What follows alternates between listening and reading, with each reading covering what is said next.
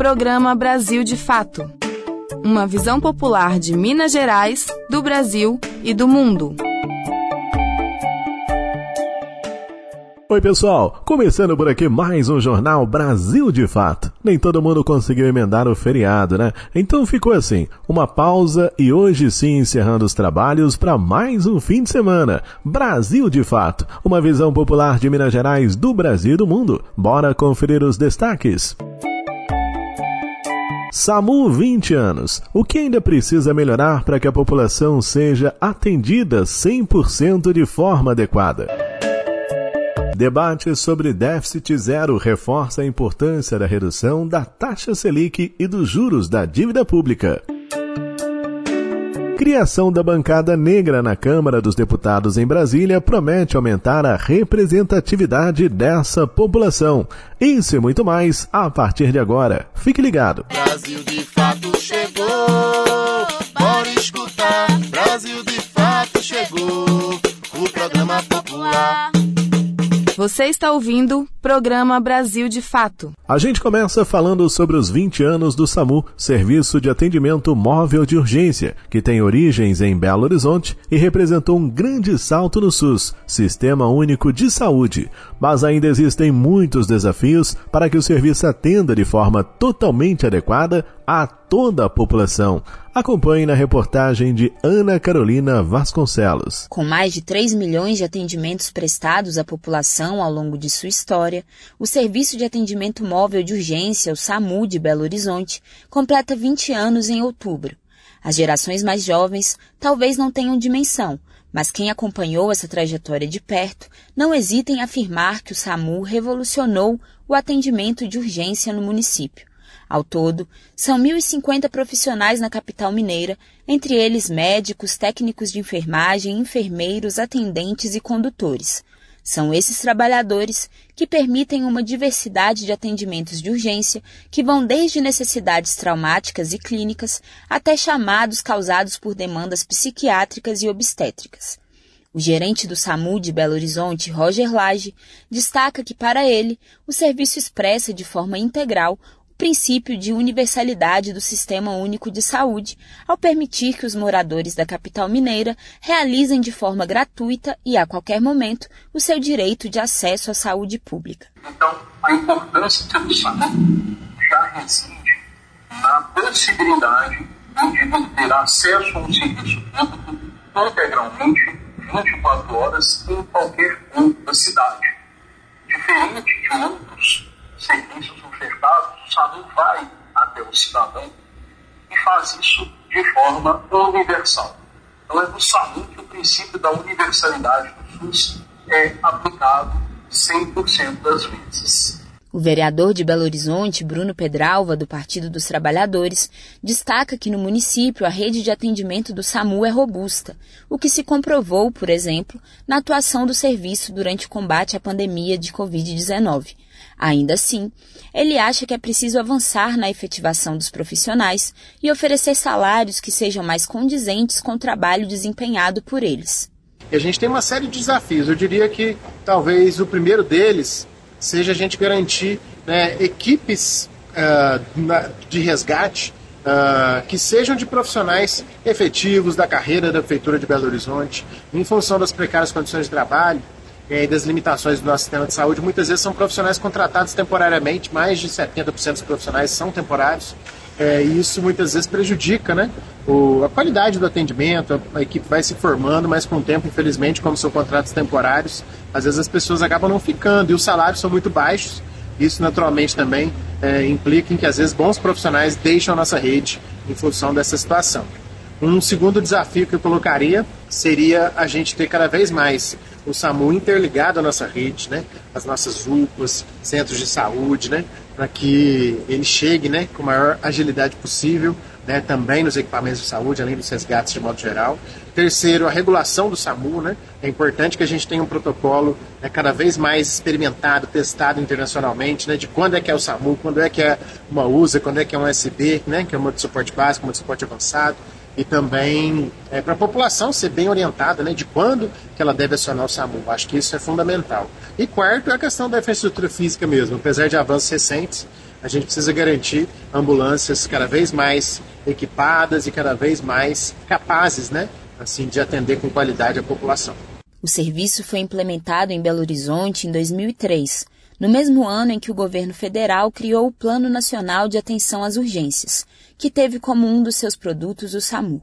Antes disso, desde 1994, o município atuava a partir de uma parceria com o Corpo de Bombeiros Militares, que prestavam um atendimento mais pontual e com menos ambulâncias. De Belo Horizonte, para a Rádio Brasil de Fato, Ana Carolina Vasconcelos. Debate sobre déficit zero reforça a importância da redução da Selic e dos juros da dívida pública. A taxa Selic é uma espécie de referência para a economia nacional. Sua redução significa redução de preços e crescimento da economia. Denise Salomão. O Copom Comitê de Política Monetária do Banco Central reduziu nesta quarta-feira, 1 de novembro, a Selic, a taxa básica de juros da economia brasileira, que passou de 12,75% ao ano para 12,25% ao ano. O corte de 0,5 foi o terceiro seguido anunciado pelo órgão só neste ano de 2023. A taxa Selic é uma espécie de referência para a economia nacional. A sua redução tende a baratear empréstimos, estimulando o crescimento do PIB, o Produto Interno Bruto, a geração de empregos e de renda. A redução da taxa ganhou ainda mais importância em meio a um debate sobre a eventual mudança na meta de resultado fiscal da União para 2024. O ministro da Fazenda, Fernando Haddad, do PT, insiste em igualar os gastos e despesas do governo no ano que vem para obter o chamado déficit zero. Mas o próprio presidente Luiz Inácio Lula da Silva acha que isso dificilmente será possível e se recusa a cortar gastos essenciais em prol da meta fiscal, a qual é abertamente considerada impraticável pela maioria dos economistas nacionais. Haddad disse em entrevista coletiva na segunda-feira, 30 de outubro, que o cumprimento da meta fiscal de 2024 é um objetivo desafiador em parte, porque a Selic ainda é elevada e com os juros altos, falta dinheiro para o déficit zero. Obviamente que a taxa de juros é uma coisa importante, as empresas estão lucrando menos em função das taxas de juro e isso impacta imposto de renda de pessoa jurídica e contribuição social sobre lucro líquido. Estatisticamente, o tal déficit zero perseguido por Haddad não envolve o gasto com a dívida pública. É o chamado déficit primário. Acontece que tudo acaba saindo do mesmo orçamento da União. Dos 5 trilhões e meio que serão gastos ano que vem, cerca de 2,7 trilhões vão para a dívida, perto de 48%. Se esse percentual fosse menor, sobraria mais dinheiro para a busca do resultado fiscal neutro. O economista Miguel de Oliveira, diretor executivo da ANEFAC, Associação Nacional dos Executivos de Finanças, afirma que em 2023 a tendência de queda é garantida, mas para 2024, a depender da situação das contas públicas, os cortes nos juros podem parar. Isso é o que pensa também André Roncaglia, economista e professor da Universidade Federal de São Paulo. Onde o fiscal pode afetar, eu acho que eventualmente vai ser no ano que vem, eh, no ritmo de, de, de queda e talvez na taxa terminal, né? onde vai parar a queda da Selic. O economista Pedro Faria, pesquisador do Centro de Desenvolvimento e Planejamento Regional da Faculdade de Ciências Econômicas da Universidade Federal de Minas Gerais, destaca que a batalha sobre a taxa de juros agora é sobre onde vão parar os cortes. O mercado está esperando taxa de juros lá na casa de 9,25 no final de 2024, né? É, eu acho uma perspectiva bastante otimista do mercado. Não sei se chega nisso. O Copom avalia as estatísticas fiscais do governo ao decidir sobre um corte ou elevação da taxa de juros. O órgão já sinalizou que pretende reduzir a Selic também em suas próximas reuniões. Contudo, dúvidas sobre a capacidade do governo de cumprir com suas promessas fiscais podem impactar nesses planos. De Belém, da Rádio Brasil de Fato, com reportagem de Vinícius Konchinski. Locução: Denise Salomão. Essa emissora é parceira da Rádio Brasil de Fato. Roda de conversa. Aqui você tem voz. No Roda de Conversa dessa semana, vamos falar sobre os impactos negativos do regime de recuperação fiscal RRF do Zema para o funcionalismo e sobre a greve geral de 7 de novembro ao próximo que está sendo construída. Acesse a Rádio Web Brasil de Fato neste sábado 4 de novembro de 2023, às 9h40 da manhã e acompanhe essa conversa.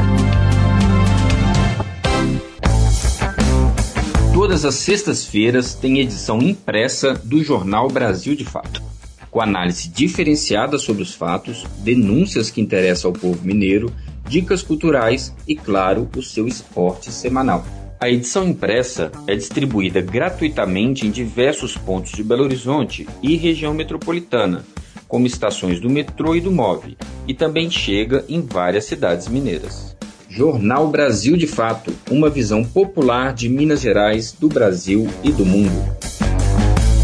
Programa Brasil de Fato. Criação de bancada vai aumentar a representatividade negra na Câmara dos Deputados em Brasília. No próximo dia 20 vão ser escolhidos os representantes que terão direito a voz e voto na reunião de líderes. Continuamos com Denise Salomão. Pela primeira vez na história, a Câmara dos Deputados aprovou nesta quarta-feira, 1 de novembro, a criação da Bancada Negra. O coletivo terá representação formal no parlamento com voz e direito a voto nas reuniões de líderes junto à presidência da Câmara. O projeto é de autoria da deputada Talíria Petroni, do PSOL do Rio de Janeiro, e do deputado Damião Feliciano, e foi aprovado em votação simbólica de maneira quase unânime. O único partido a se manifestar contrariamente ao projeto foi o Partido Novo, enquanto o PL, a minoria e a oposição liberaram suas bancadas. Após a aprovação do projeto, a deputada Talíria Petroni afirmou se tratar de um momento histórico e escreveu na sua conta na rede social X, antigo Twitter, que a criação da bancada negra significa, na prática, que terão mais poder e voz dentro da Câmara para pautar os projetos que entendem ser importantes para o povo negro. A também deputada Benedita da Silva, do PT do Rio de Janeiro, se emocionou após a aprovação do projeto. Aos 81 anos, ela destacou ter dedicado a maior parte da sua vida política para causas importantes às pessoas negras e afirmou se sentir recompensada. A bancada negra terá um coordenador geral e três vices-coordenadores, que serão eleitos anualmente, sempre no dia 20 de novembro, Dia da Consciência Negra. Os representantes da bancada terão direito a usar a palavra nos períodos destinados às comunicações das lideranças no plenário da Câmara todas as semanas. O relator do projeto, o deputado Antônio Brito, do PSD da Bahia,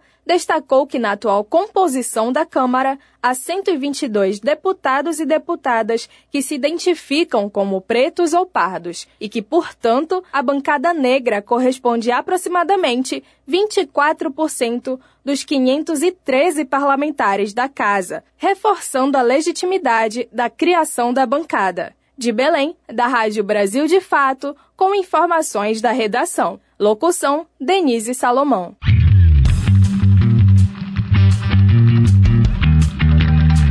Resenha Esportiva. E o Campeonato Brasileiro entra na sua 32ª rodada, faltando seis apenas para o fim do campeonato, que são aí 38 rodadas. E nessa reta final, no sábado, às 19h30, nesse dia 4, América e Atlético Mineiro se enfrentam no estádio do Independência. No domingo, dia 5, o Cruzeiro recebe o Internacional, tentando se reabilitar da derrota para o São Paulo neste feriado, dia 2. A partida será às 16 horas.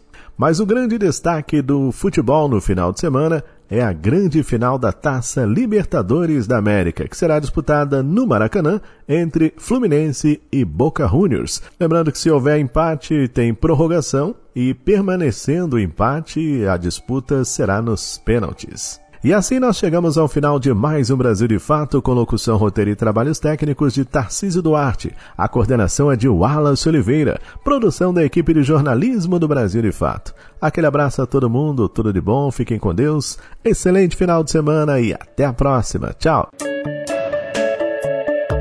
Você ouviu o programa Brasil de Fato, uma visão popular de Minas Gerais, do Brasil e do mundo. Acompanhe mais notícias no site brasildefato.com.br.